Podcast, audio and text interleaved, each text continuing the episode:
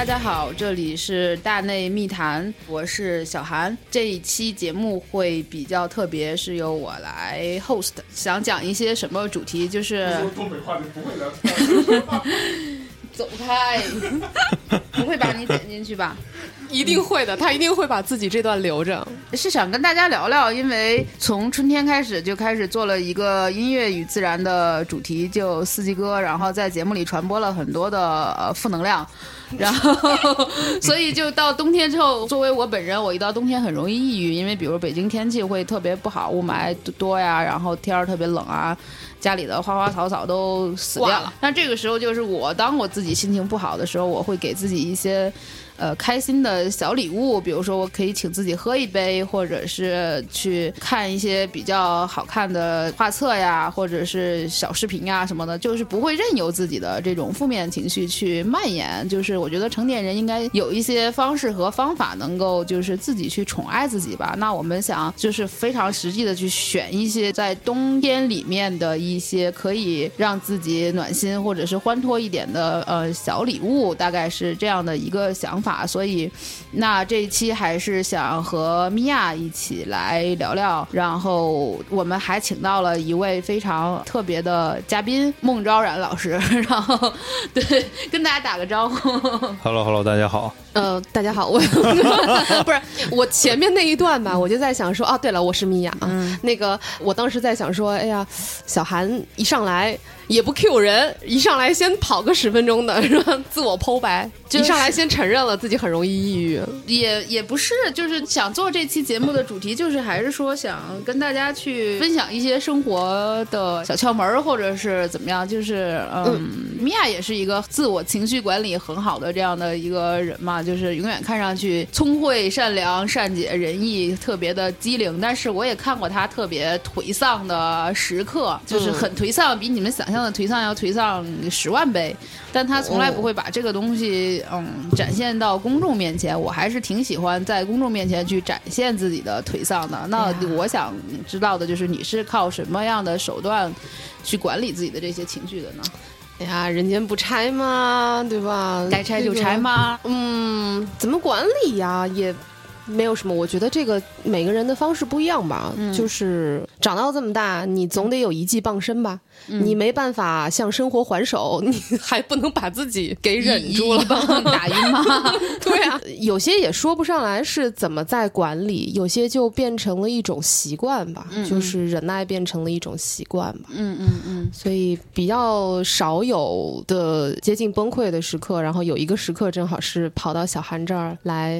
崩溃一下，对，然后就一不小心就被你发现了。嗯，其实既然说到这儿了，就是我那次正好特别崩溃，然后正好去小韩家借宿，然后呢已经半夜三更了，我就问小韩说：“你家住哪儿啊？”然后小韩就给我发一地址，说：“你上来，然后看到我们家那个在什么什么地方有个门儿，窗台底下有几株花，就在那个地方就是我们家。然后呢，我上楼再从一个。”铁的像一个逃生通道一样的地方，走到那栋楼的顶楼，就看到窗台窗的前面有盏灯，然后底下就有一排花草树木，小小一排。嗯，就那一刻其实还蛮被治愈的。我知道你肯定在里面，就是那个光和那一排小植物。就会让我觉得很安定。嗯，对我自己可能比较野生啊，就是也喜欢养一点花花草草，但都是那种特别便宜的大陆货。就是我都没仔细端详你 那堆是什么，很好养的一些花草和绿植。然后我觉得就是就是我在饲养它们，它们也在饲养我。就是那比如说我特别忙，或者是我在电脑面前坐了一两个小时了，然后就是还是会起身去弄弄它们。然后那弄它们的过程过程当中，我自己。就相当于也舒展筋骨了吧，就是然后在我的这个节目里面讲了很多，就是我自己很感性和粗糙的一些关于自自然和植物的一些想法、一些感受吧。就是这个东西还是从我搬到胡同里面开始，我租的那个院子里面恰好有一棵大树，根据这个树为中心，就是买了一点客单价不超过三十块钱的绿植，就是把它铺了起来，就都是什么呀？都是绿萝类 的东西，就是很好养活，隐隐约约的会觉得那植物对人可能是有疗愈的作用的，或者对你的是有一些抚慰的作用的。肯定这个东西我也很觉得很有意思，但是想仔细去研究的话，发现浩如烟海的植物世界里面，就是三十块钱以下的其实是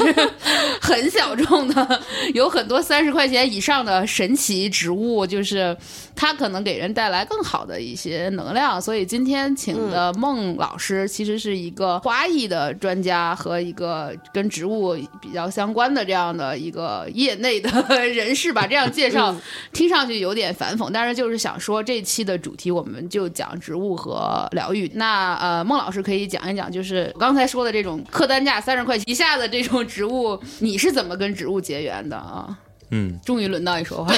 孟老师在旁边抽了一根烟，说：“怎么还没到我 Hello，大家好。是这样的，我觉得其实我刚才听就小韩讲，我觉得有一点我特别认同，就是有些植物你给它的给予很少，它可能给予很多。嗯，我自己其实虽然是在做这个行业，也尽量想把我的价格卖高一点给我的客户，但其实我自己的家里面养的也都是三十块客单价钱以下，三十以下。对这一屋子人还行不行？怎样进入上流社会？对，就是我有一点反对，就是现在我们可能有一些这种特别标榜这种自然，就是所谓的自然打引号的自然的这种生活方式的美学爱好者，可能会家里面放一些很奇特的或者是很小众的，可能小时候从小到大没见过的那种植物放家里面，感觉哎很洋气、很牛逼、很逼格啊、但是可能它完全不适合北京的环境，或者不适合你自己的环境，因为植物它是一个很自然的东西，它是大自然最简单和最直接的一个产物，它其实不需要钱可以买到。其实说实话，就是我家里很多东西是从有些地方捡，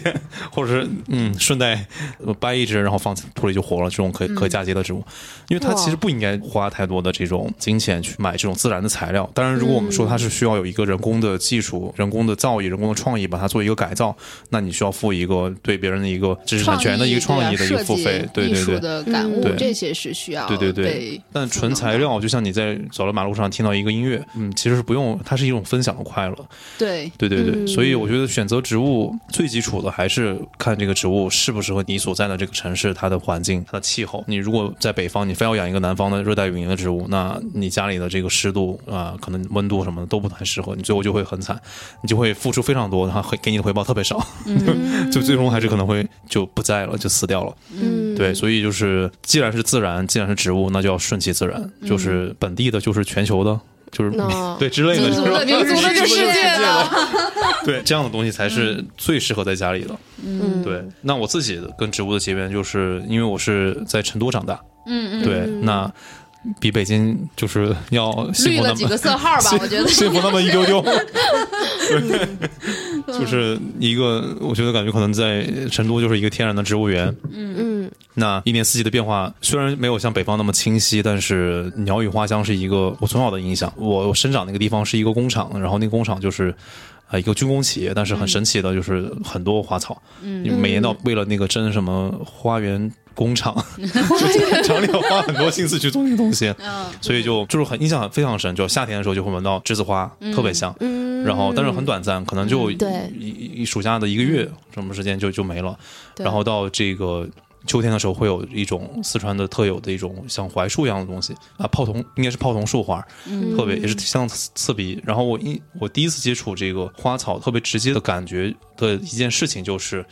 呃，那个泡桐树花到夏末的时候开始。落地上就很多很多，嗯然后呃还有那个泡桐树的那个小的花萼的那个果子，像那种小乐树的果子一样，很很漂亮。然后就觉得哎，怎么满地都是，很可惜。然后味道很香，嗯我说是不是要把它，我想我想把它收集起来。我觉得这个花朵的颜色是那种紫粉色的，挺高级的一种低饱和度的粉色、紫色，然后又又特别香。然后我就把它全部捡在一个小时候喝那种酸奶的瓶子里，嗯然后我以为香水就是这样做的，然后加了一点水，就放在了我家门口。啊，想说隔了一个星期就送给我妈妈，结果就是泡臭了。就特别臭，所以我觉得对花妈妈崩溃了。最直接的印象就是那个其实是臭味儿，并不是香味儿。对对对，嗯但是你你作为一个从小制作泡桐花臭香水的人，是怎么 走上职业花艺的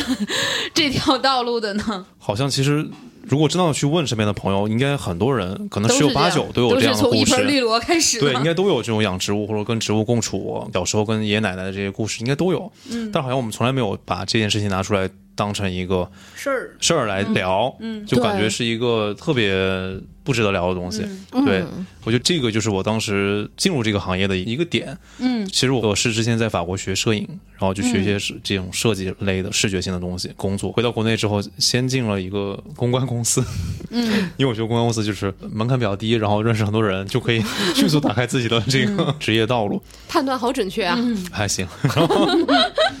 然后就很累了，就是很忙嘛。因为你知道，在法国上学，就是一年有一半的时间都是在玩儿，就各种放假，然后突然就进入到一种非常高压的工作状态。本来我自己是没有什么就是养花、养草、买花的习惯。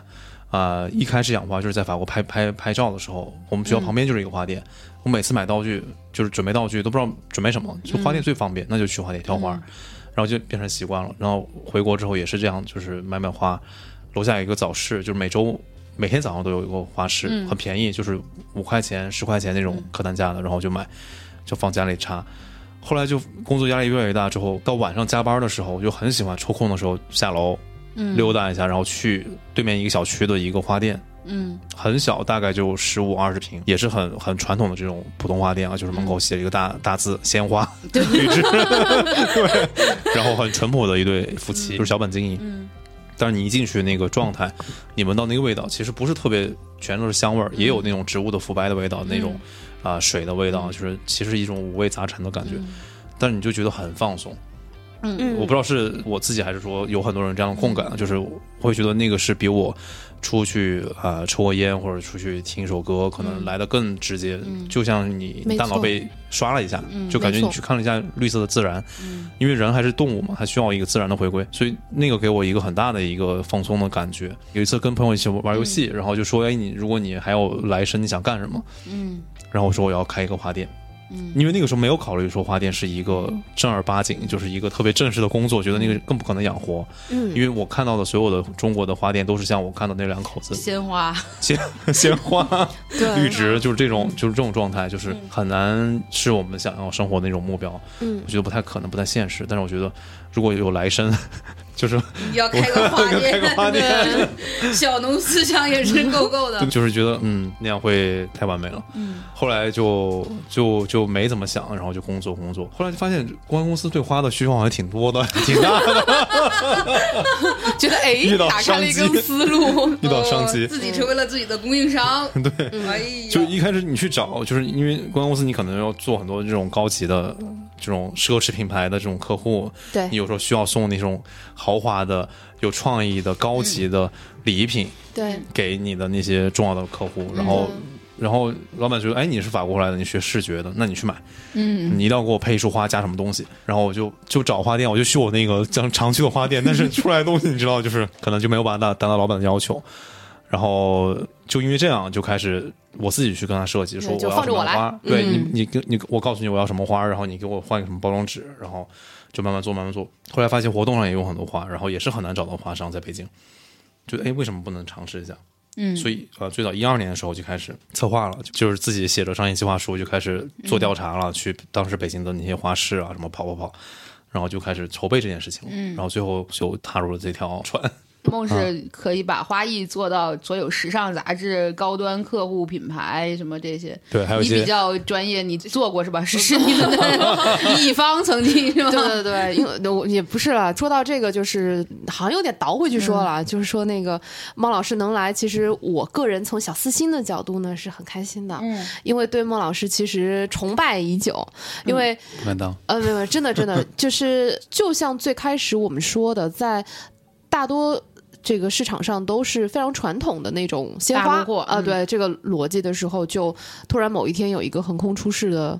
一个品牌叫开发是梦，对对对对，叫梦 Flora。然后当时就觉得哇，这个是谁弄的？它就很不一样，就是它的视觉冲击力非常强。然后而且最开始我记得有比较早期的时候，有一个产品是当时多肉很很很红的时候，它有一个六六角六六边形的一个嗯小容器，然后里面是可以你可以自己种的，是吧？嗯，那么我当时觉得那个时候是没有人可以做出一个类似于简易的花盆儿一样的东西，可以让你更简单的去、去种一个小多肉。但是又对很好，但是看对又很好看，然后它又可以变成一个很漂亮的伴手礼。然后对于收到的人，他会收到一个活的花，就不是那种没有根的一个那个插好的东西嘛。那它有很多的自主的部分，它可以自己去种啊，可以，嗯所以所以。相对来说，在我看来是一个更有新意的礼品，所以我我我会觉得，哎，这个做法好聪明啊，然后也很很精致，就是像是某一种生活方式，而不像是只是我送给你一个玩意儿。嗯嗯，呃，在那个时候就开始关注梦 Flora 这个这个这个品牌，然后其实一直以为是一个优雅的女士，就是 背后的主理人 啊、没有想到是很帅的孟老师。嗯怎样做到专业？我们能不能成为专业？你成为专业的秘籍是什么？大量的练习吗？用心。请你走出去吧，门口上。对，我有一个一个也是那种工作上认识，但是但是也挺好的一个兄长吧，就是会问我，就是啊你最近过得怎么样啊？我就说我工作特别不顺，但是在不顺的工作中呢，我学会了花草的养殖。虽然我的工作没有什么进展，但是我这个养花的技术还是得到了突飞猛进的发展的。他说，嗯，你有点那个悟道了，就 是它可能变成了一种，就说这个就太像我说的了，就是它变成了一个你跟生活和解的一个桥梁啊。嗯呃，我觉得是挺好的，就是他给我的，就是所有这些客单价不超过三十的植物，可能当我得诺贝尔文学奖的时候，我都要去感谢一下他们。呃，植物的这个所谓的这个疗愈的作用，我当然我的认知是非常感性的，但是体验是非常深刻的。我特别喜欢的一个波兰女诗人叫辛波斯卡，她写过很多关于花草的诗歌，但不是那种小清新哦，就是它还是有很多深刻的生命体验在里面的。然后呃，我特别喜欢他，然后我有一年的时候就去到了他的呃故乡，就是波兰的克拉科夫。克拉科夫是波兰的最早的首都，就类似，比如你想象它可能是中国的南京，就是它是一个几朝的那种古都，然后它是有一条护城河。然后，但是波兰就一直是那种就是兵家必争、一争必败之地，所以它就是那条护城河整个的就被拿掉了。拿掉的方式就是他把这个护城河填成了一个公园，在里边都种上了树。这个事情发生在四百年前。那现在所有的这个 环城公园里的树都是有四百年了，所有的树都四百年了。然后它那个公园里没有一朵花，全都是这个四百年以上的树。然后它是用那个绿色的油漆漆的那种特别粗糙的那种栏杆，然后它的那个椅子也是就是木条的，但都刷成了绿色。就是你一进去，就是这个城市是被一个巨大的墨绿色包围的。你想护城河是非常宽的，所以它就是整个的这个绿化带包围着这座城市。然后它会散布一些那种小的咖啡馆啊什么的在那个里面，哇，这然后对太棒了，然后就是我在那儿大概有一天就是下午四五点钟，我就在那儿呆坐到了晚上七八点，就是路灯亮起来的时候，嗯，你就你就觉得就是那种绿色对你就是感觉整个身体都被充电了。就充的非常满，你就感觉自己像一个充电宝一样被充到了四格。对。这个感官是一个生理的感官，真的不是说你靠意念或者是什么样的东西，你觉得你充电了，就真的充电了。对，你就看到一对，就是在黄昏的时候，就看到一个老头，然后跟一个老太太在那聊天儿，就可能七八十岁了，但是就是那种波兰人挺有范儿的，就穿着那种花毛衣啊，戴个贝雷帽啊那种老太太。然后一会儿呢，大概来了三个这种老太太，就一个老头儿，就是陪四个这种这种戴贝雷帽、穿花毛衣的老太太聊天儿。然后我就一下想到了，其实呢，辛波斯卡的生活可能就是这样的。虽然他、嗯他也肯定是在这个城市，这是在这个环城公园里面去写下我喜欢的那些诗歌的。我觉得这就是嗯植物能给所有的这些文艺也好或其他的也好，一个非常直接的一个能量。对、嗯对，其实要说到这个，就是这种生理的嗯。充电的感受，我在去年有一次体会的特别深刻，就是我在去年的时候开始参与打理大内密谈，嗯。然后刚开始的时候因为人很少嘛，嗯。也特别特别的累。嗯。去年我们做了全国的十二城的那个线下见面会之后，嗯。那段时间我基本已经是累到，我明明知道我快要生病了，嗯。但是就是当你特别紧张的时候，其实你的身体是处于完全戒备的状态，嗯。嗯，就你是不会生病的，对，对，你是钢铁不入的。嗯。后来正好巡演结束之后，好像我们就是要去 Fuji Rock 了，嗯。所以在去 Fuji Rock 这个音乐节之前，我跟象征留了两天在日本的青井泽，然后我们订的酒店就是在森林里面，嗯。就是这两天时间，身体你觉得有巨大的变化。第一就是你一瞬间就发烧了，嗯，就是嗯。你一到那儿，然后破掉。了。对完完全你一下子觉得整个身体的免疫就嗯就这样瘫下来了，然后你当天就发烧了，就发低烧，嗯。然后呢？当你开始发烧的时候，其实身体是很不舒服的，嗯。但是在那个环境下面，你可以深呼吸，那个养分呼吸的特别够，但是你却会不是像日常生病那么难受，就是嗯。反而会胃口特别好。嗯。然后我就吃了很多，就是他他们当地种出来的食物啊什么的，然后第二天就好了。嗯。然后我就到东京去，嗯。我们就见到你了吗？然后我们就往那个 Fuji Rock 去了，不然的话，我肯定在 Fuji 就挂了。嗯就是，嗯我觉得这种力量是特别神奇的。我是一个在海边出生的小孩儿，嗯。所以我对海是就大多数人会非常向往海，但其实我是特别特别向往森林的一个人。嗯。就是这种力量从脚底传上来的那种治愈的力量，你觉得哇，太神奇了。嗯，可能你五行属火吧，需要木。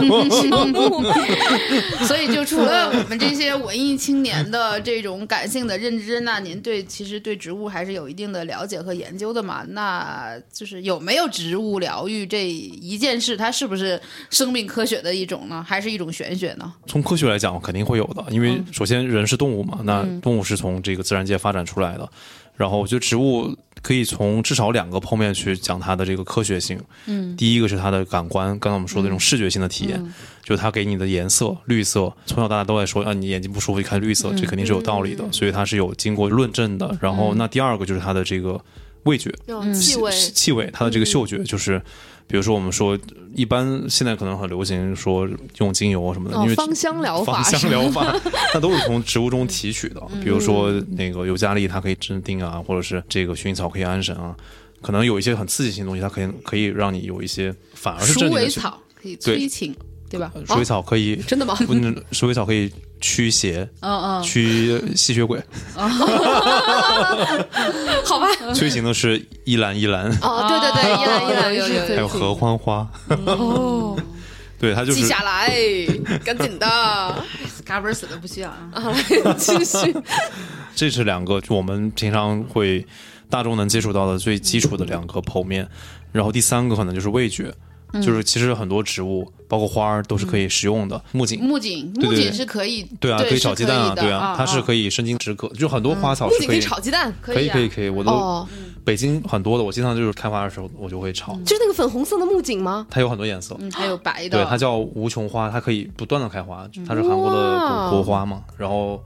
就嫩嫩的，如果你炒的特别深的话，还还挺有嚼劲的。或者说我们那个什么呃藏红花，嗯。嗯，它有医疗作用，同时它那个香味儿，它整个是就整个是西班牙海鲜饭的一个灵魂，嗯。它有这个颜色，又有这个香料的味道，嗯，所以就至少是三个方面来呃让我们觉得可以有治愈的这个这个功能。当然还有，就现在有一些随着我们这个国门的打开，生活的水平的提高，也有一些进口品种进来。就有一些花材，有些品种，有些植物是有触觉的感觉的，嗯，对，有些绒绒的质感。近两年特别流行的一个灰色系的，像毛茸茸的、像兔绒的一样的那个、呃银叶菊，哦，那个那个菊那个。菊花的叶子厚厚的，对，嗯它有绒绒的感觉，对对对。对，然后可能仙人掌的刺，对吧？这个我们都知道，嗯。然后还有那个大坨的那种什么帝王啊、啊帝王公主对对啊，对。就是那些，对对对。那个也也看上去都还还有小时候都玩过那个那个会动的那个叫什么来着？啊，含羞草草，对，它可以互动，对 对，我我小时候觉得它简直太好玩了，它跟宠物一样。对，嗯，包括现在我这个年龄看到含羞草这种东西，你还是会对很兴奋。摸一下，我也是。今年过年之后，因为我们做一个就是类似像展览的一个研究，我就去苏州待了小十天的时间，然后就就各种把整个苏州的那个姑苏城都走了一遍，然后各种园子都进去了。然后让我印象最深的就还是那个雨打芭蕉，就古人的这种生活方式跟现代人我们可能没有办法契机啊，就是因为时代不同，这个节奏变得太快了，就是我们现在快到说。都没有时间去欣赏一个或者聆听一个这个一个季节的变化。嗯，那那个个是挺美的。对，它就只有在夏天的时候，能在那个雨季、梅雨季、春秋呃春夏交界的时候，能听到雨打芭蕉的那个声音，然后专门为了这样的一个环境或者这样的一个现象，造了一个亭子、一个小阁，然后你可以在那听这个声音。后来我们就发现，那个就是因为经常我们设计的时候会提取一些著名的艺术家的一些作品作为灵感，比如说张大千，对，他后来不是去巴西之后就造了一个园嘛，嗯，他就在那个园里面种满了芭蕉，就是想要听到这样的一个雨打芭蕉的这种故乡的声音。嗯，对，哇，就是当人不得志的时候，都会给自己弄一个园子。就你的 老乡杜甫就是 这么干的。哦，就是还是有自己的一个治愈吧。你其他的人也是，陶渊明也是自己去种地吧，对就是种反正也种的不咋地。对，对对，他不就是什么和田，什么类似锄地，然后草盛豆苗稀嘛，啊，就是对对对，反正正种啥都对，都稀，然后怎么跟你那么像呢？种啥都稀，跟你一样手残。手 对对，还是我觉得传统的这个文化里面，就是对花草的这些呃描摹和观察，其实。是挺多的，可能不同的花在这个传统的文化里面也有不同的这个呃含义，或者是很好的这些意念。这个你作为一个专家有没有 研究过，或给我们讲一讲？就是可能就比较有名的一些跟花草相关的一些呃典故和传统的知识。好吧。我觉得首先要跟大家就是分享一个知识点吧，就是现在我们市面上听到的或者见到的所有的这些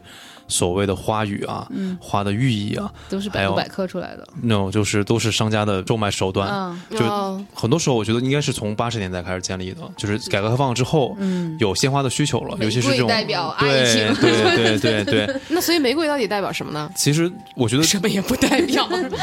如果从我个人的理解来说的话，每一朵花对每一个人的这个认知是不应该一样的。对的，对，每个人感觉不一。样的。首先，花是有颜色、有形状的嘛。有些人觉得红色是浪漫，有些人觉得红色是血腥。那这个是一个，就像人看艺术品或者听一首歌一样，它一定是有一个反应的一个体现的，所以它不应该有一个嗯客观的一个共知。我觉得这个是一个我个人比较否定的。但是说文化的话，中国的传统文化讲花的这些寓意还是非常的精深和博大的，有很多这个典籍都会去统计和描述这些花所代表的寓意。大家听到最平常的或者最熟悉的就是，比如说梅兰竹菊，嗯代表它的气节，对吧？那是因为它的形状，它它能够在什么样的环境中怎么样生长，包括冬天的这种抗寒的什么松竹梅啊，嗯，对，包括什么富贵的牡丹啊、丹芍药啊，嗯就它还是通过这个花朵的一个外形、颜色、气味，还有它的这个形状，来有一个尽量共识的一个，就其实都是文人的理解，就是其实都是我们用了文人的这个理解，做了一个大众的一个理解，因为大众那个时候可能没有什么知识文化，他就跟着文人走了，所以到现在一个我们的知识水平，就是大家的识字率识字率那么高，都都读过书，都看过这些电影，听过歌，对吧？我认为一个现代人，就现在这个时代，已经二零一八了，每一个人对每一朵花应该有自己的认知，不应该是一个共知的一个状态。嗯对，其实刚才我们说到，就是花的这种治愈，就是从五感也好，从故事典故也好，嗯我觉得就是花草植物对我个人最大的一个魅力，或者让我觉得，就像小韩对音乐一样，算是一种瘾吧。我觉得是植物的不可控性，就它就是一个有机的体，就像你养宠物、养狗、养猫一样，它是一个生命，就是你今天。看它的状态，跟你明天看它的状态，也许是不一样的，或者说肯定是不一样的。它今明天就会冒出一个芽，对或者它明天就掉了片叶子，对，这个给你的影响是其他的任何的一个静止的一个艺术品或者是画什么的，是是完全不一样的对，嗯就像刚才小韩说，去去波兰，你看到那个林子四百年后的状态跟四百年前的状态肯定是不一样的。对对对，嗯人类本身这么牛逼的一个生物。但是对植物这样的一个不花钱随手可得的一样东西的这种不可控，我觉得是最吸引我的一个点。对，就是你你可以呃呃花钱去买一个你想用的东西，一个沙发、一个电视、一个耳机，或者是看场电影。但是植物你是你花再多钱，你也不能控制它想长成你什么样的样一个样子。嗯，所以我觉得这个是一个很大的一个魅力。嗯，对对对这是一种对自然的谦逊。对于他的就是他独立生命个体的一种谦逊。对，嗯，我觉得也是对未知的一种拥抱吧。我觉嗯得嗯可能这个还挺对啊，因为这我是第一次听到因为现在社会就是嗯。感觉好像一切都可以控制，对。对，都是可控的，就是对。那个什么海街日记怎么讲，活的东西都是很难养的。嗯对对。对。嗯，因为就是大自然把花已经开出来很好看了，就每一朵花都很好看。但是作为一个花艺师来讲，是相当于是你把好看和好看放在一起，变成更好看。但是不是说所有的好看跟好看放在一起就能变成更好看的？这个东西其实很微妙。嗯，对那可能这个东西也是，比如说你们这种专业学设计啊，或者是怎么样的人的一个，就是一直在执着这个里面的一个好玩的嗯一个东西。是那我不知道，就是你的这个理念是这种呃东方哲学的，还是你是法国的，还是你自创的？就是你可以讲一讲这个东西，我还挺感兴趣的。了解，这个其实是一个我自己觉得是一个很有意思的一个历程吧，就是我自己的经验。其实我们一开始我自己做这个花艺，一开始是有一个很大的一个兴奋点，就是想去抗拒和反对当时那个市场环境下面的那些丑陋的花艺，然后想八十。年代有社会主义特色，技 术文明建设，对对对，然？后对对，然后当时的初衷就是想用视觉夸张的那种强烈的视觉去冲击所谓的当下的花 现代花艺市场，就送个花篮儿那种，想的很想的很高远。然后因为我自己其实从小到大没有接触过太多的东方的文化，我很喜欢西方文化，嗯。嗯。从小就梦想去纽约生活那种，就是一颗崇洋媚外的心。所以一开始我接触的和我自己学的，呃，都是西方的花艺。嗯西方花艺它其实英文讲 floral arrangement，它其实讲的是一个搭配，嗯它更像一个造型师。对，就是呃，它是完全装饰性的功能和作用。它做这个花的目的就是装饰你的空间，但这个花永远都不会是主角，嗯，它就是一个装饰的配角。嗯，但是它需要体量、存在感，但它不需要精神。嗯所以一开始都是形式主义，全是外表的，就是我们自己的东西也是这样的，就是特别的呃标志化、特别形象化，但是风格还是很简约啊，很极简，但是就是造型感和这个风格感会很强。然后后来经过了两年之后，我也去啊、很多地方去学，主要是法国和就是一些欧洲的大师。我会觉得越来越没有感觉，没有力量了。嗯就是你做出来东西永远都是配角，或者你做出来东西永远都是一个装饰性的东西，嗯就跟装饰主义的的的艺术一样的。然后一次偶然的机会，其实不是学花，就是爸爸来北京住了一段时间，然后他有就是轻微糖糖尿病，嗯然后那个他的那个医生就建议他说，你不要做一些剧烈运动，因为对你膝盖也不好，年纪也大了，就建议你去做一些这种。啊、不会伤筋动骨，但是又又很好的，又有运动感的这个这个体力活动，就推荐了太极。嗯我就跟他，我就找了一个朋友，他他舅舅就是教太极的，然后我就跟他跟我爸一起去练太极。练的时候就觉得老师就说你不能光练，你得了解中国的文化。嗯，太极是一个内外兼修的一个运动，一个武术。对我有那种歪门邪道的朋友告诉我，太极就是一本运动版的《道德经对对对对对，嗯就是你得同时打着太极拳，同时学着，》，一生二，二生三，三生万物啊。哎呀，我的天呐！然后 嗯因为我之前是一个特别排斥东方文化的，我觉得东东方文化我觉得很守旧、很保守，可能我不太了解，所以我也就不想了解了。然后结果因为这件事情，就打开了我对东方世界的这个认知。就突然就觉得特别神奇，就是之前看那个像什么南怀瑾的书，然后又看，你有看很多这种自传性的东西，因为那时候想创业嘛，就是看 看那些，南怀瑾也不是什么创业吧？就南怀瑾之前看全都是那种创业书、自传啊、工具书啊，什么那些什么哦，各种成功 Steve 学 Jobs 什么之类的，嗯。就会发现，哎，乔布斯也看那些禅学的东西，就从南怀瑾看到了很多禅学的、印度的，就这些东西，然后到日本的这些他的这些茶道啊，还有就是花道。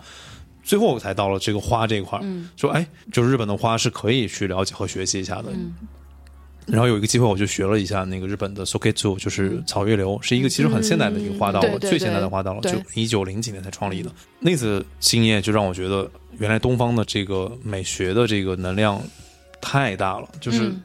因为看乔布斯，他看那些禅学的书也，他也自己会讲，就不是西方东西能比的。西方讲管理，讲讲这些啊、呃理论性的东西，讲这些呃非常实用性的东西，就是啊、呃实用主义的或者这些非常啊、立马可以变现的东西。但是东方的这个内涵和这个能量是可以对你产生非常深远和很厉害的这种影响，才开始认识和接触和了解东方的花艺。因为了解去学习日本的这个花道，才发现，才研究到说日本的花道的所有的这些理论和嗯啊、基础，它的原理都是来自于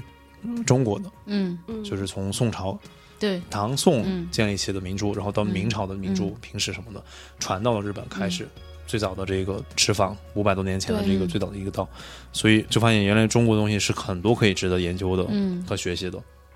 所以进入到了第二个阶段，就是嗯。东方画艺的这个学习阶段，就有点迷进去了，嗯，就是觉得哎。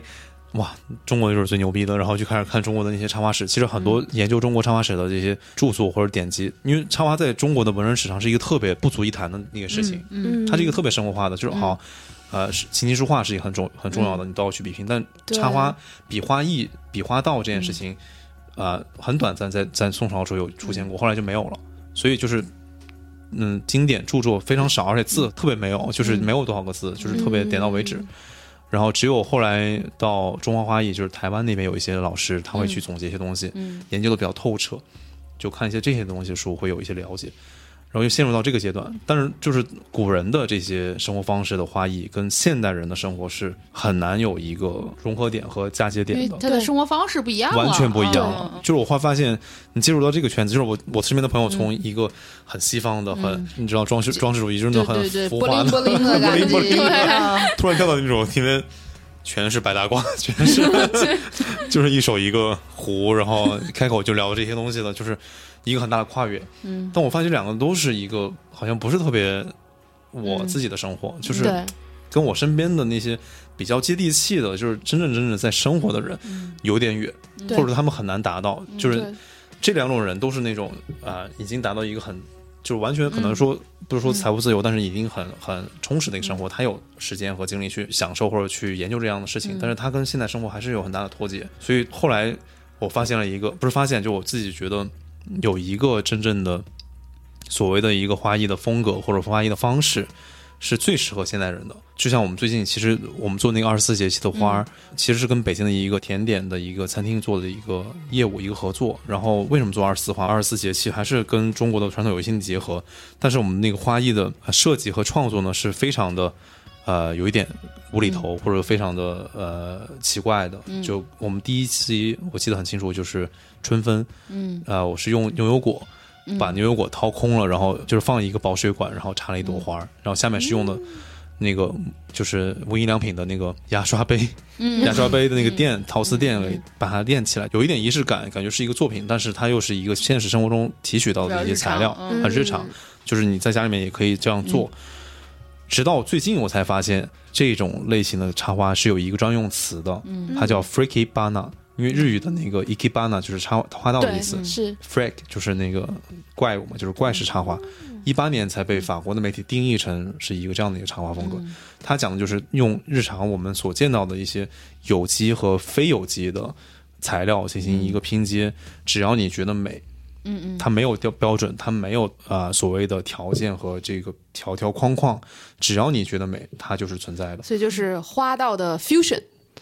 对，可以说 fusion，可以说是一爵士个版，嗯自由爵士版，嗯，好。就，是就是可以，我觉得是一个特别真正融入到当下这种快节奏大众生活的一种一种一种花艺形式吧。对，比如说我们今天喝了酒的杯子，对吧？然后雏菊没有开完呢。放一朵，然后旁边搭一个马克笔什么的，这种只要你觉得美，它就是一个一个装饰品的一个有你自己想法的一个东西。嗯，对所以我现在就越来越推崇这种不是那么的需要花时间精力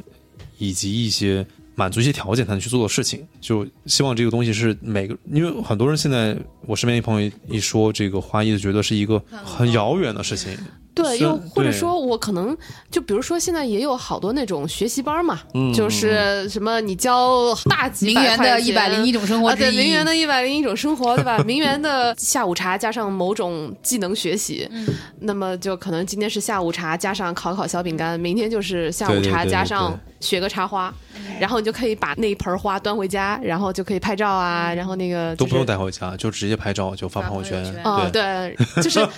可能更多的看到的是这种，然后那个老师呢看起来就特别厉害的那种，嗯嗯嗯嗯。然后你可以告诉大家说，那个这个是什么什么老师教的，然后是怎么怎么着的，好像。呃，他被抬成了一种标榜式的某种生活调性。嗯，我们去年其实做过这样的业务，哎呀，完了，我自己教过。为了。挣钱，你真是什么都干得出来。但是。我们的课可不是几百块钱啊，我们课都是好几万。呃好几万，呃，没有都好几万，就是上万那种。嗯，对，但后来我就觉得，第一是我觉得好像不用特别的去去教吧，就是很多东西你你你得需要自己的领悟和自己的体验，才能慢慢去、去去做这件事情。你怎么教也没有用，因为它也不是一个考试，你也不用考什么证。嗯后来我们就把这个业务放弃了，就我自己心里面有点 觉得对不起，嗯其实我在日本练那个能剧的时候，我们也会有一个下午是用来体验其他的这些传统艺术的，因为。呃，可能这个跟中国的之前的那个源头是比较类似的，就是它就强调这种传统艺术都是相关的嘛。嗯，那么你就得体验点别的。那么呃，我们经常就会去体验。嗯，花道，然后有有一个瞬间是我觉得还学到挺多东西的，就是他会教你怎么样去分辨那个花材，或者是比如说你有一堆花，嗯，那我要用哪一支嗯。来插呢？嗯。我第一次的时候，我的这个直觉就是，那我就挑最好看的那一朵呗，嗯。或者说我就挑那个，比比如说那个长得比较粗壮的呀，对吧？那个花开的比较大的呀。嗯。那么你的下意识其实是对于不能叫效率吧，就是就是你的思维定式就是我要选每一个部分当中最好的，，the best，对 the best，对然后我能够组成 the best best 啊。对，你说最好的最好然后，但是那个老师他挑的其实往往并不一定是这样的，就是他会有比较强的一个整体感。然后他当时，比如我我拿起一朵啊，我觉得这个很好，然后啪往里一插，然后呢再拿起一朵，嗯，这朵长得也不错，然后我想往里插的时候，他就告诉我说，这个就已经不合适了，就是你的这个花里面，呃。它并不是，这应该怎么说？就比如说，你这这一丛姑娘里面已经有一个最好看的姑娘了，剩下的这些是要去协同跟她一起去操作的。然后他甚至会告诉我说，比如有一枝花上面它有两朵的时候，你要剪掉剪掉其中一朵，而有的时候他选择剪掉的是长得更漂亮的那一朵。就这个是。呃，我第一次理解到，第一就是选择不代表说就不是我们理解的优选，对，不是优选，就是我们习惯了在生活当中做一个优选题，我选哪个更好，嗯对，对，但是它其实是它的选择对非常中立的一种选择嗯方式。嗯嗯嗯，这个也是我当时觉得，呃，虽然说不上是植物带给我的，但是是在这样的体验当中带给我的一些、一些新的想法。对嗯，可能梦可能更知道，它也是一种插花的流派，就是你有一个主枝，就日式的有一个主枝，有两个副枝，然后有一个副主枝，基本都是按照这四个部分去。那是比较传统的流派，对对对对对传统流派是这样，但是所有呃池坊或者小圆流这样的，但是呃所有的这个日本花道，它有两个最重要的工作流程和步骤，就是一第一个就是你说的选材，嗯。选择这件事情会花非常多时间，因为你要观察它你每一片叶子每一个花你都要观察，对。每个角度不一样每个角度你要观察，对对对它嗯。这个会花很长时间。第二个最重要的工作就是修剪，对，对对对对对。你插完之后怎么去取舍它，这个是就经常看到那个视频，就拿一个剪子在那儿比划半天，这个视频就已经过去十分钟了，就是。是的，这怎么感觉像剪头发呢？嗯。就挥了半天也没有剪下一根头发。来。并没有那对对。对。我有一帮嬉皮的朋友在山里面做了一个酒吧和 live house，、就是他们就是很疯，就是小何什么的那些人都会很喜欢他们在一个山上的野庙，就是他们把那个地方弄下来改成了一个酒吧，然后所有的人会去那儿演出，是非常野的一个。哎呀，想去想去。特别野的一个地方，然后那就是我不是老人设一半儿是嬉皮吗？就是 就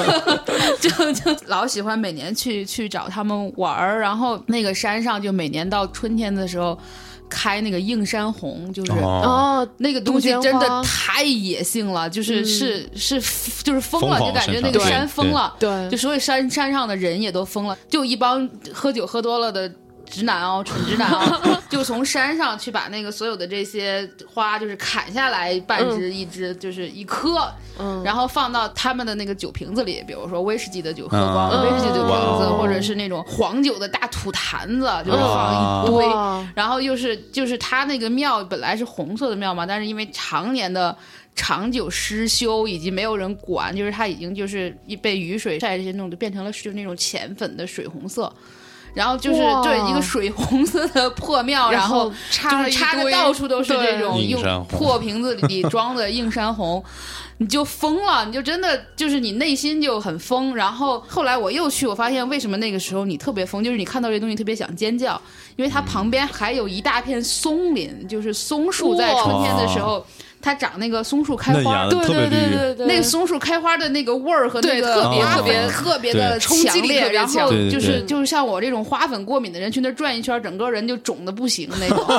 就就是那种感官的刺激真的就太刺激了。你觉得就是人就真的是被环境对激激发起来了的那种疯狂，可能可能比如说梵高去了阿尔的时候。也是被也是这种感受激发出来的嗯这种，嗯就是你嗯生命中的那个，就像一个泵一样，把你生命中那一层岩浆、最原始的那那层岩浆嗯给你抽出来了。嗯。然后还有一次就是，也是他们自己会经常瞎放一些照片，都很丑，但是有一张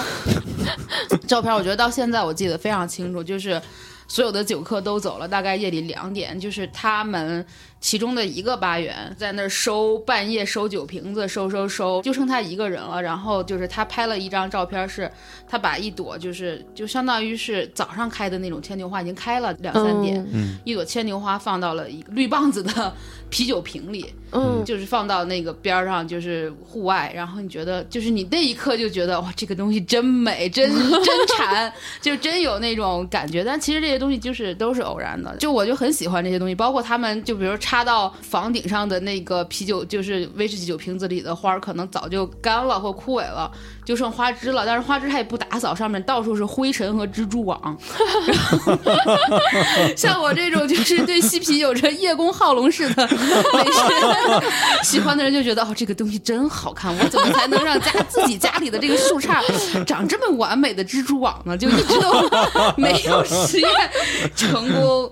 对，但我觉得就这东西真是挺影响我的。后来我自己也开酒吧什么的，就是也尝试很多，就是我会买一些很多蜘蛛网，就是不是蜘蛛网，就是你会买那些尤加利啊什么的那些，就干了之后放到那个啤酒瓶子里面就，就很好看。嗯，哎呀，听你这么一说，我真的很想在对的时间去一下，想去看那些映山红。就真的就我们约一下吧，就是我们就明年春天就这么说定了。就你就是很想尖叫。当你看到那些东西的时候，你觉得我必须得叫出声来，不然我会怎么着那种。就是我觉得这个特别的，真的，明年春天我们走一代，真的，真的，真的，去喝一杯。个东西，觉得是非常激发你生命的这种比较原始的这种呃冲动的，可能会。嗯，哇，真的听这个。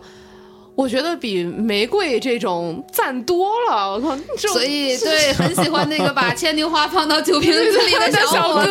可能比送你九百九十九朵玫瑰的小哥真的要浪漫很多。真的哇！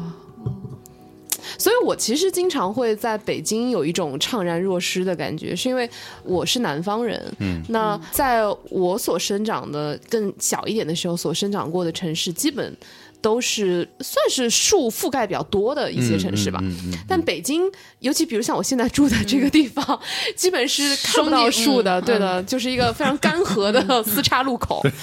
对，所以我我经常有一种自己也很。干涸的那种感觉，就我觉得我的血液里全是灰，就是那个出租车一开过带起的那一片灰。但是其实，在我以前的生活环境当中，你是有很多树影的，嗯，对，而树影这个东西是会至少给我带来很多安全感的。你觉得是被包裹的、被遮蔽的，然后阳光是不是直接打在你身上烤着你？它是透过一个树叶，对，以影子的方式在关照你的。那然后你就可以在这个影子当中穿来穿去，穿来穿去。你觉得这种游戏感？你觉得这种这种似乎被保护着的探索感，嗯，是在我的嗯那个更更青年一点的时候非常常见的状态。而在北京，你总有一种我是完全暴露的，光天化日光天化日之下，我必带着须要一百万个 KPI 在裸奔。真的，然后在一个四岔路口带起一阵灰的瞎跑，就是这种，这个会会会让我觉得命苦的感觉是无法被抵挡的，嗯，所以。这个也是，我觉得当缺乏植物的时候，你会觉得这个你的环境是充满危机的，嗯嗯，你不是在一个相对舒适的状态之下，嗯这是我觉得这是生理的，也是心理的。因为地理，我觉得是人文最基础的一个因素吧。就所有的你的人文都是建立在地理的对，基础上。其实北方没有小韩说的那么荒凉了，北方还是有很多植物的，还是有很多植被的，只是那我。告诉你，我来自一个更荒凉的地方，我的大学是在兰州上的，我的命多里多美啊，多美啊！对啊，我的大学在杭州嘛，所以就是就是比较绿啊。对，就是所谓弱柳扶风，就是去形容一个人弱柳扶风，就这种感觉是我在此后的人生中就没有再见到了，就是这样子的绰约的。不是说那种风情，而是那种绰约的那种感觉，是以后就再也见不到了。嗯，不过我倒没有那么那个悲观了，我觉得。北方的北北京还是就是就每个地方的那个植被和它的那个植物的那种状态，嗯，只要它还是有一点绿，有一点花儿，嗯，你就会还是觉得有希望和有它可爱的地方。当然，当然是双井的问题，不是北京的问题。对我们北新桥的对北京桥可好了很高嘛。对，那我觉得说到这儿，我们稍微的空一下，就是插一些跟花有关的歌，有一个小的间奏，大家休息休息，然后想一想，就是关于花的歌还挺多的。那我先放一首。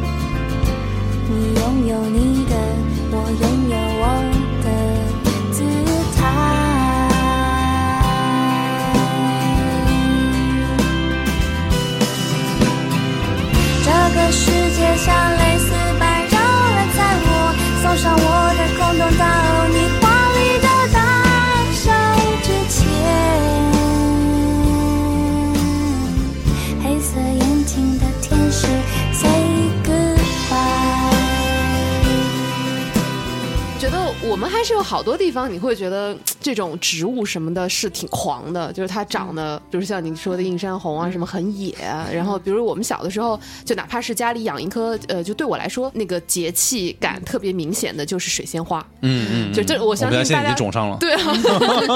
你看一到冬天就开始了。对对对，水仙花总是给我一种特别苦情的感觉，一个是因为它会被那个割嘛，就我小时候会看我爸刻那个水仙花，哦然后我外公，所以你就就觉得我为什为什么你要刻一个蒜头？你 为什么小时候分不清的时候，你就会觉得为什么这颗洋葱会被那个削一半儿，就是削掉一大部分，然后还而且削的那么难看，嗯，然后呢，我爸就会就反正他说什么我也不记得了，但是我小时候就觉得这个花好惨呐、就是他要被削成这样，嗯然后再用石头把它都把它垒起来，嗯然后他再从当中抽出一根像蒜苔、蒜苗一样的玩意儿，最后再开出花来。特别小时候会觉得好可怜啊，好惨好惨啊！就他一定好疼啊，人就是。对，就它好疼啊。然后比如说像像杜鹃好了，然后包括像有一个叫做迎客来的一个花对这种花你就觉得啊，仙客来对，仙克莱对仙克莱，很漂亮。然后对，然后包括像我外公他喜欢种什么海棠类的东西，嗯。他喜欢种玻璃海棠，就小小株，哦。对，然后呢，我就会觉得那样的花好快乐啊，就是他们就会被放在很显眼的 C 位。然后，因为它很吉祥嘛，然后对它就是呃，包括蟹爪兰，对，就这种就是往下一掉，像一个小吊钟一样，就是它它长得好，很舒展。很舒展，然后又颜色很很好看，就那种紫红紫红的，然后也是在差不多的时间，所以他们会被放在非常 C 位的位置，那个什么仙克仙克莱莱要放在什么客人能够看得见的地方，嗯。嗯，然后但是水仙往往是它会放在某一个。窝角吧，对一个角落拐角。角桌对。边上，然后我就会觉得哇，他好惨，就是他被弄成那样儿，然后人家那么努力的开了个花出来，来，但是它就会被放在那个位置。但后来我长大了以后，我对于所有这些仙客来也好，玻璃海棠也好，蟹爪兰也好，我其实没有什么依赖性。但是对于那个水仙花，嗯，它会有非常强的存在感，就是我一看到它，我就啊，这个是家，然后那个闻到那个味道，对，因为它引起了您的关注，对，靠自残的方式，哇，这就是苦情女主角的它的意义终于达到了，经过了经过了十年二十年，对，这是他的一种策略，是吗？就是靠苦情博出位。哇，下了一盘大棋。对，嗯。就是我觉得就是。植物是跟你的情感有强连接的这样的关系吧？那我想问梦，你的生命中有没有这样的一株自残的水仙，让你对 植物特别深刻呢？其实我我对就是某一盆或者就是植物整个概念的这个情感的这个寄托，没有到那么的投入或者不舍，因为我一直就是插花，对对，其实插花是一个就剪下来嘛，它其实是一个生命的结束。嗯对，那盆栽植物我自己其实不是特别擅长养花，嗯，就是比较佛系养花的状态，所以 对我觉得植物就是去了又来，跟生命一样的，就是有有生就有死，所以我没有特别在意这件事情。但是我觉得植物给我带来的很直观的一个印象，就是让我觉得活得很像一个人，很像一个动物。嗯就是第一年从事花艺这一年，嗯，我印象非常深刻。呃，就是一五年五月十八号是我们正好一周年，当时我们在郊区做完一个活动，然后坐着我们工作室的金杯车，从郊区往室内赶，然后就看着那个落日。那段时间迷那个歌剧，就听那个玛利亚·卡拉斯的，嗯的的那些很宏伟的那种七十六十年代的那种歌剧，听那些歌，我就在问自己说，哎，这一年我做花艺到底啊、有什么最大的感触？就我最大收获是什么？然后我第一个冒出来就是四季，嗯嗯，就是这个季节的分明。作为人这样的一个动物，对自然的感受，嗯有了就是史无前例的一个感觉。就是我觉得我我前几十年都是不是说白活吧，就是感觉是一个就是像你说就混沌的状态，嗯就是你不知道四季是怎么回事儿。嗯难道四季只是一个春花秋月，然后这个冬天下雪，夏天暴热这样的状态吗？不是的。其实接触花艺之后，我觉得每一天的感觉就像是一个季节，嗯特别特别独立。因为那一年我是每天早上六点钟去花市，嗯我能看到说当天花儿有什么变化，今天什么花没有了，嗯退市了，什么花出现了，嗯有特别特别明显。所以我觉得那那一年活得特别的真实，嗯，就是你你会觉得嗯很好，你就是你会觉得这一年嗯特别特别快，但是又特别特别慢，就是这种自然给你的影响是真的是很难形容。嗯 对我对对，我的外婆也说过类似的话，哦但是她说的是逛菜场，就是我是一样的，是一样的。样的。对，哎，你今天什么冬瓜上市了呀？对吧？对就某一个季节开始啊，对对茭白上市了，可能有蚕豆啦，嗯然后过一段时间你就什么开始吃南瓜了呀，嗯那就变成嗯另外一个季节了。对嗯就有一句话就就心中浮现了，就是觉得这一年没白活。嗯不是说你你这一年到底赚了多少钱，或者你交了多少朋友，或者嗯你有有你的感情怎么样，你有什么所谓的这种知识性的学习进步，嗯不是这些，就是这个，你真的在活，对，就你真的在生活这件事情，就都啊超级的明显，对。哇，对这个。不是说打 call 自己，但是感同身受。就是我来做自己哥的这一系列主题的音乐节目的时候也是这样，就我也不懂，也活得比较混沌吧。然后，但是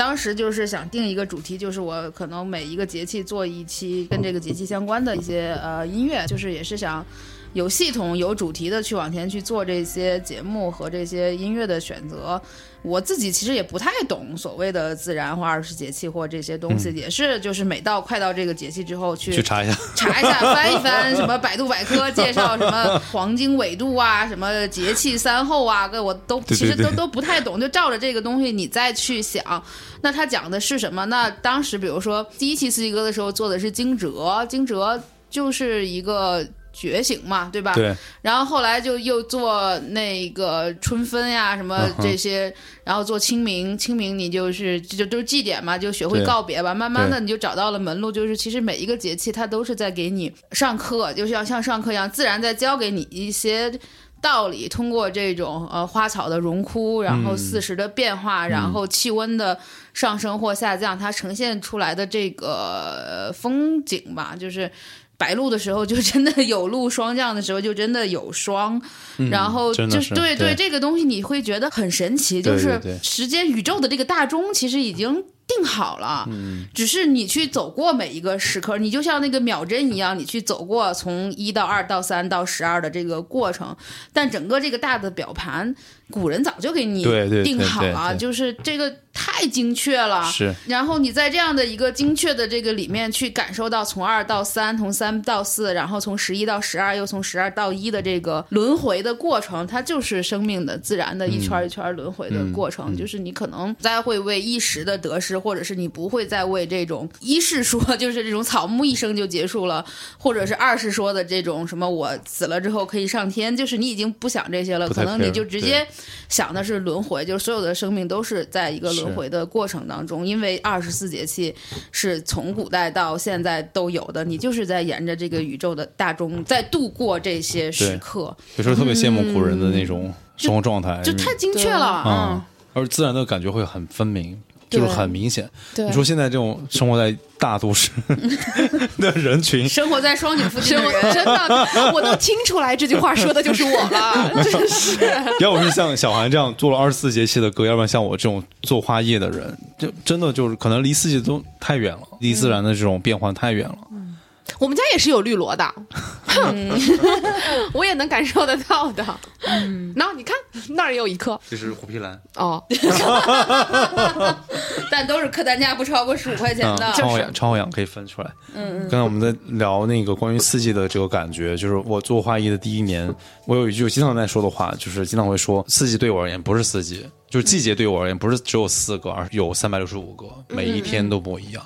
所以就是我们就把这些我们平常就做花艺设计这个工作上面积累的素材，因为视觉其实是我们去做宣传也好，或做售卖也好，或者是做一个作品的一个积累也好，一个特别直接的呈现的方式。嗯，那摄影、视觉、平面设计，嗯，这也是我们非常需要去擅长做的一件事情。嗯，所以我们把这些素材积累成自己的产品的这种 lookbook 或者是一个集子，一直在不断的更新。然后从一六年开始，我们做了一个啊、日历，嗯，就是一开始的初衷就是为了去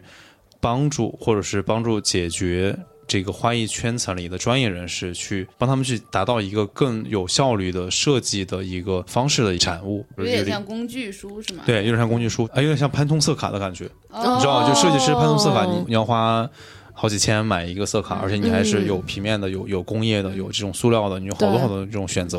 然后一个色卡可能一千多个色。那鲜花它有自己的一个属性，它有这个季节性，嗯，它有时候有，有时候没有，对吧？像那个啊芍药啊、荷花呀、这种季节性的东西非常明显。对，那跟日历的结合是最直接的，就这一天有什么，这一天没有什么，然后加上它的颜色，加上它的这个形状，所以我们想把它做成一个像潘通色卡一样的东西，可以平面的展开放在我们墙面上，因为你大家都知道，那种花艺工作室或者这种设计类的视觉性的工作室，都需要在一个白墙上面去拍照，就是白墙是所有工作室的一个必备的一个条件，所以我们做了一个。很大的一张海报，像一个大海报一样的，其实是日历，每一个月可以拆分开，呃，每个月都按照一个颜色的一个呃色阶或者是一个色卡来做了一个排版，把我们常用到的三百六十五种花材全部给分类到这十二个月当中。如果你是一个手工的作坊，你刚起步，你是一个家庭花艺师，你家里墙没那么大，没关系，你可以把十二月给拆开，每个月就切一张，你就知道说，哎，这个月大概什么花可以用，你就可以贴在那儿，有一个非常直接的参考。当你去做一个设计手稿或者是一个方案的时候，你可以看一眼墙，你就知道说，哎，好，现在我可以用什么花材，这个是什么时间，实用，非常实用。然后还可以告诉你说，哎，下周要情人节到了，你这一周开始囤货了，买花材了。对，其实我们把那个重要的花艺的商业化的销售的节点都做了一个提醒。婚丧嫁娶嘛，婚丧嫁娶，对对对，两个情人节，然后什么母亲节、父亲节、清明节、清明节，全部都做了一个一个 mark，就是说，哎，你要开始准备了，你要开始嗯买花材、抢花材了。所以就是一开始的初衷是这个，啊，到一七年到下一年，我们就开始说把这些花材的素材变得更实用、更适合大众。因为刚才我们也讲到说，就是其实都市生活当中有很多人没有时间。没有精力去照顾他的植物，就是可能有朋友送他一盆，或者他在楼下的板车上买了一个 八块钱的植物，对，但他可能因为疏忽他的照料，或者他没有时间，这个植物这个生命就离他而去了。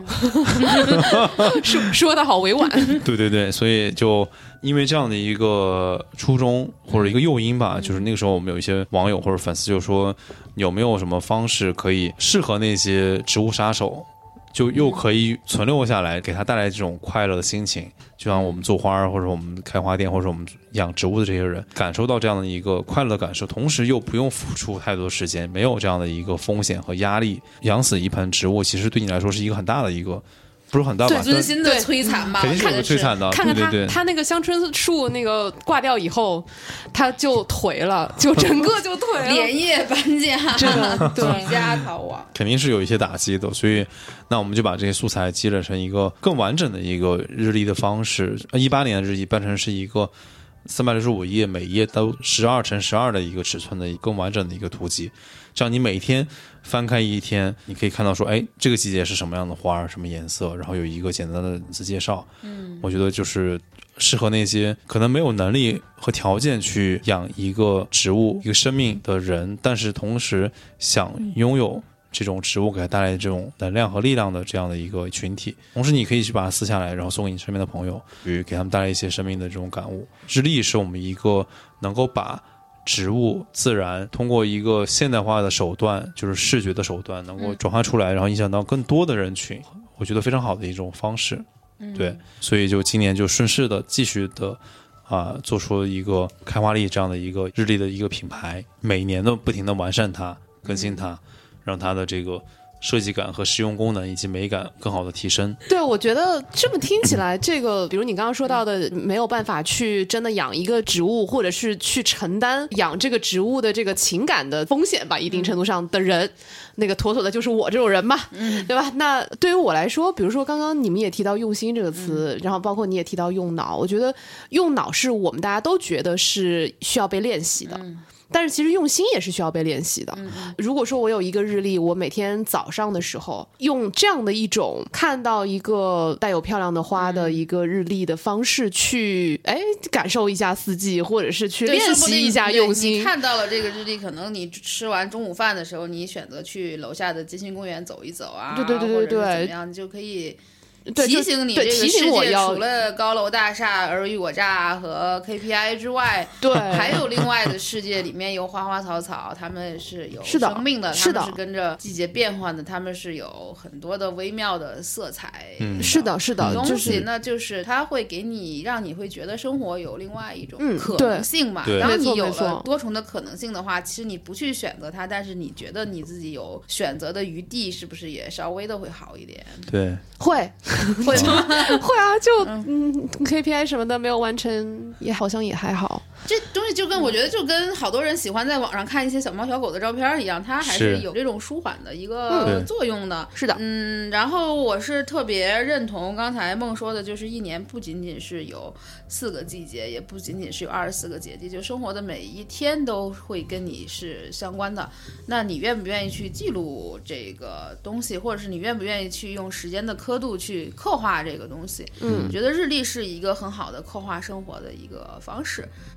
啊、我是觉得那呃梦做开花历的这个初衷和我们做四季歌的这些一开始的一些想法就有很多不谋而合之处，所以就想在产品上有一些这样的一些合作，所以我们做了这个大内版本的有三百六十五个花和三百六十五个中国色色卡的这个很好的呃日历的产品开花历，但是大内的这一版我们会重新做设计，以及重新去就把里边就是更大内的东西去植入进去，比如说那我们会做一个就是有手写签名的这样的一个卡片，会有一句祝福的话，然后也会有我们的那句暗号，就是爱春天的人是善良的人，这样会做一个书签，然后这个书签我和象征会做一个手写的签名和编号，一点点心意吧。那这个我当时也在跟象征和米娅聊的时候，他们也非常的支持。就是我虽然作为一个粉丝特别少的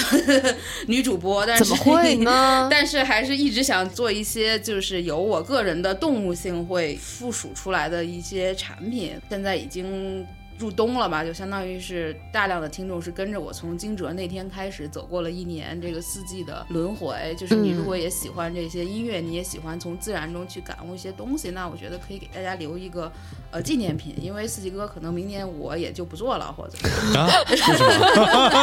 不知道就不能再给自己挖坑了。这个当时也是就是。随便一想，觉得哎，那做音乐主题我不能一天到晚老漫谈了，我想一个主题串吧，结果就想成四季歌，这个坑给自己挖的有点深，就明相当天明天做七十二后吧，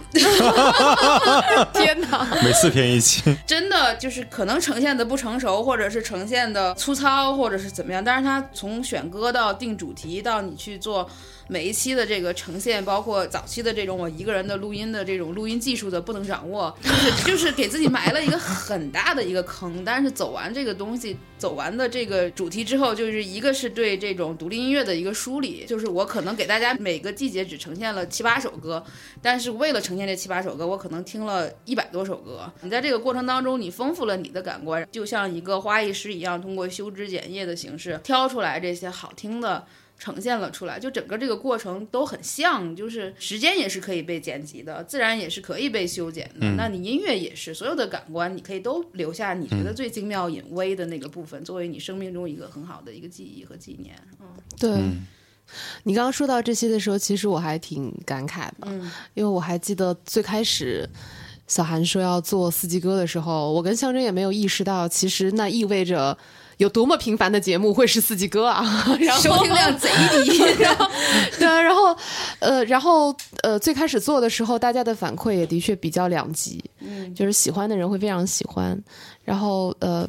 不喜欢的人会非常不喜欢。嗯那你要说，呃，我跟象征有没有过讨论呢？我们也有过，就想说那怎么办停呢不是说停播，就是说那怎么办呢？就是是不是我们得改一改？嗯但是后来，包括也跟你聊了以后，我们觉得说，那就还是呈现他原来的样子，只是说可能加上了象征，可以有一个 NIA 的人，对吧？就是稍微搭一搭。除此之外，还是希望能够保留最你的，就是最纯粹的部分。那一直到。逐渐逐渐的，在一期一期的有更加多的听众会在某一个时刻突然被你的某一句话打动，进而体会到这个节气和你某一个心态之间的联系，用心的联系，因为 因为真的说说说实话，最开始我听的时候，我也会有摸不到头脑。那个时候是因为你的这样子的感官的连接没有被练习，比如说一开始你从春天，然后扯到了某一个什么心绪。春天代表着什么的时候，你只是会觉得哦，好像有点道理。嗯，但是当你听完了春天，开始进入到夏天，尤其是当你自己也在夏天当中，当时我们两个聊过一期关于蒸腾感。小暑小暑的这种蒸腾感，这种焦灼，这种没有到那么热，但是其实是就闷蒸的那个状态。尤其你自己也在那个状态的时候，我也会非常被打动。然后到那个时候开始，你会意识到，其实真的四季离你那么接近，就是节气这个东西其实离你那么的近，然后。逐渐的，就像你刚刚说的，时间的刻度会变得越来越清晰。嗯，那这个也就是刚才我们所说的用心的练习吧。对，嗯，在一次又一次这样的听到节目之后的练习，可能有好多人他没有不是听完的，对吧？我可能听了一半，我觉得嗯，那就这样吧，然后再下一次，但每一次多少都会有进入到这样的练习的过程。嗯嗯，那这就是你的感官在逐渐变得更敏锐，然后对于周遭的感知不再是混沌的，而是更加清晰的这样的一个过程。说这个时候，我那会儿接到好多反馈，就是说听我的节目的感受，像你说的，就是一个是就是没听完，他说就是每天晚上都去听这个节目，但是听到两首介绍之后就会睡着，他连续听了一个礼拜都没有把这个节目听完，这是一种。然后后来有一些人就是说。呃，我记得特别清楚，他跟我说，我本来是想去踢球的，然后我想就是换鞋的时候随便听点大内，结果就是听了你的这期四季歌之后，我感觉到浑身无力，踢不动球，就不不能出门。然后还有一个人跟我说啊，我最喜欢戴着耳机听你讲节目，就一边播播歌一边说点有的没的，骑车去个什么地方，就是有一个陪伴嘛。然后听到有一次你讲到特别丧的时候，我觉得。车根本蹬不动了，然后我下了车，然后在路边买了一根冰棍儿，就是把把冰棍儿吃完，然后就是把耳机摘掉，才重新恢复了骑车的动力。对杀伤力，这个节目的杀伤力真是就出乎意料的大啊！但是大家在说这些、跟你说这些的时候，其实挺有爱的，有对你的包容，以及就是有对你所说的这个东西的一个感同身受吧。虽然说的比较损，但是他听进去了才会有这种无力感嘛。就是丧丧的人生，丧丧的过也没有什么不好，不用每天特别积雪，说我一定要特别强、特别更高、更快、更强，丧就丧着吧。因为我这一两年确实过得挺丧的，那就就就表达这种丧吧。那对我觉得丧就是负能量，也是一种能量嘛，对吧？是那他就是如实的被记录了，就像到了秋天，所有的树叶就会落下；到了冬天，大家就会觉得冷，就是不想出门一样。就是你顺应这个自然的过程，也是一个逐渐接纳自己的一个过程。那现在我通过这些梳理，也是一个就是自我的教育和疗愈的一个过程。我觉得现在的我有比。春分的时候更开朗一些吧，大家听我的节目不会再骑不动车了吧？然后对，那然后也是说，那有没有可能会做一个好的一个纪念品，就就纪纪念一下我们这一年的互相的呃陪伴、理解和包容呢？那可以，我觉得看到梦的这个产品的时候，就是。会很心动，就是觉得他在用他擅长的一个材质，比如说花的材质，就还是说了那个，就是我常说的一句很恶心的话，他在用花的材质在连接宇宙，那我也在用我的音乐的方式在做这个连接，他只呈现给更懂的人以及更能感知到这个东西的人。为什么他的东西可以给 B 端可以做很高的这样的一个呈现？是因为他把他最擅长的东西用了最好的、用心的东西去设计，去呈给他，呈现给最懂他的人。那我希望我的节目和我的节目所呈现出来的这些东西，以及哪怕是我们想做的这些小小的纪念品，也都是会给大家传递到这份用心吧。嗯，是的，而且正好也是在一年到了年末的时候，立冬。立对，然后去做这样的一个从明年象征着开始的这样的一个产品，我觉得也是就是一个新的轮回，就是就是，对对对对如果我不做这个节目了，你也可以听今年的一八年的这些节目去陪伴你。你也可以桌上有这样的一个关于花的小日历，它有三百六十五种花以及三百六十五种颜色，可以用这个东西去陪伴你。我觉得人生最重要的东西，可能陪伴是之一吧。嗯，嗯，也许过了一百年，再听这一年的节目，二十四节气还是没有变化。对，二十四节气没有变化，我们都已经挂掉了，然后就是所有的纸都已经腐朽了，然后所有的这些记录的设备、这些音频已经就消失。在空中了，这宇宙当中对对，都是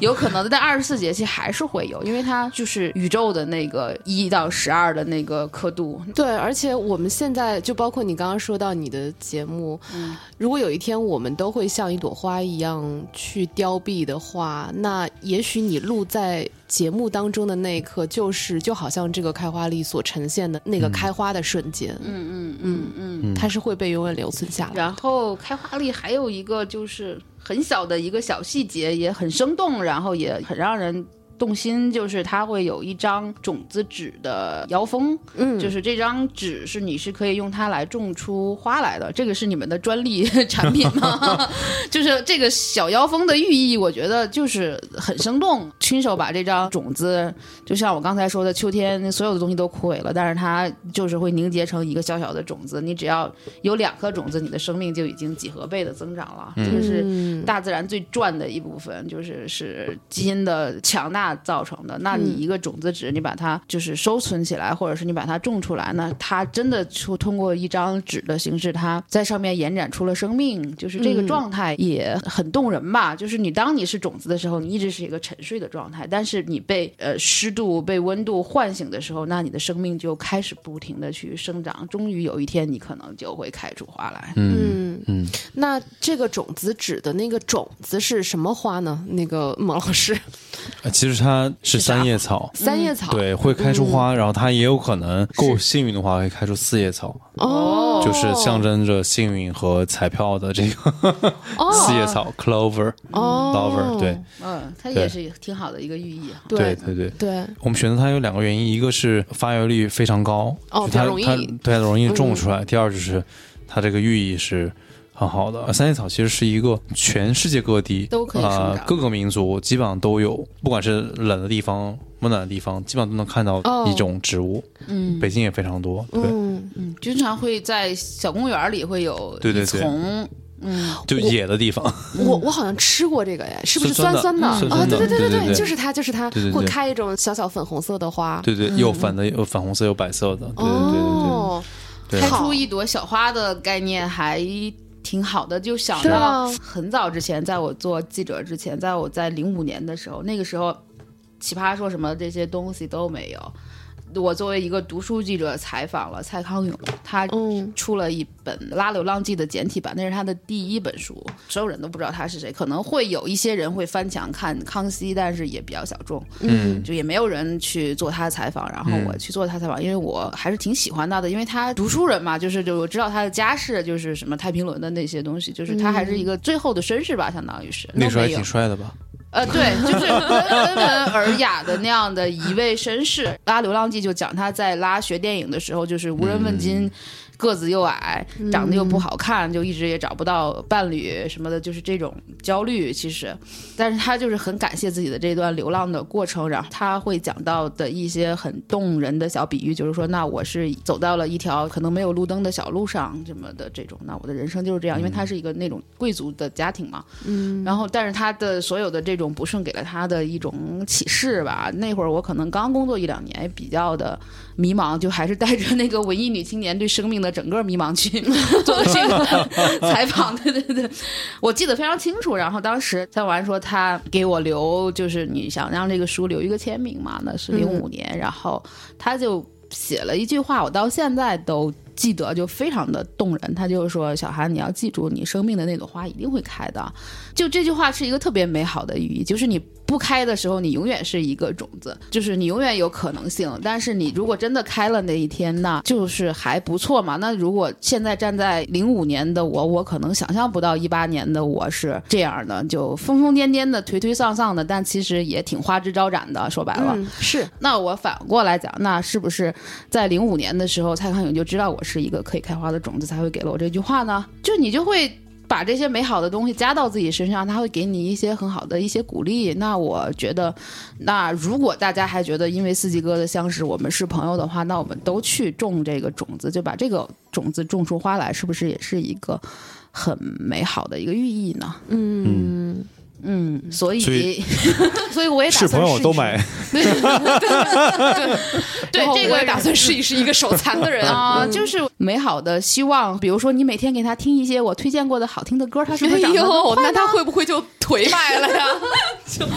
就种子怒了。就是每朵花都有它自己的这种姿态嘛，就是等你开出来，你才会知道，可能时间既是考验，也是礼物，也是一个丈量生命的一个刻度，就是它有很多这种呃美好的寓意。我就是我每每年都会收集一些日历，当然开花历我是今年看到会很心动，就以前也会收集一些，就是我希望我的生命是被刻度过的，是被标识过的。它可能对于别人依然没有意义，我依然是一个屌丝无人知道的人，但是对于我自己来讲，我还是有意义的，对吧？嗯，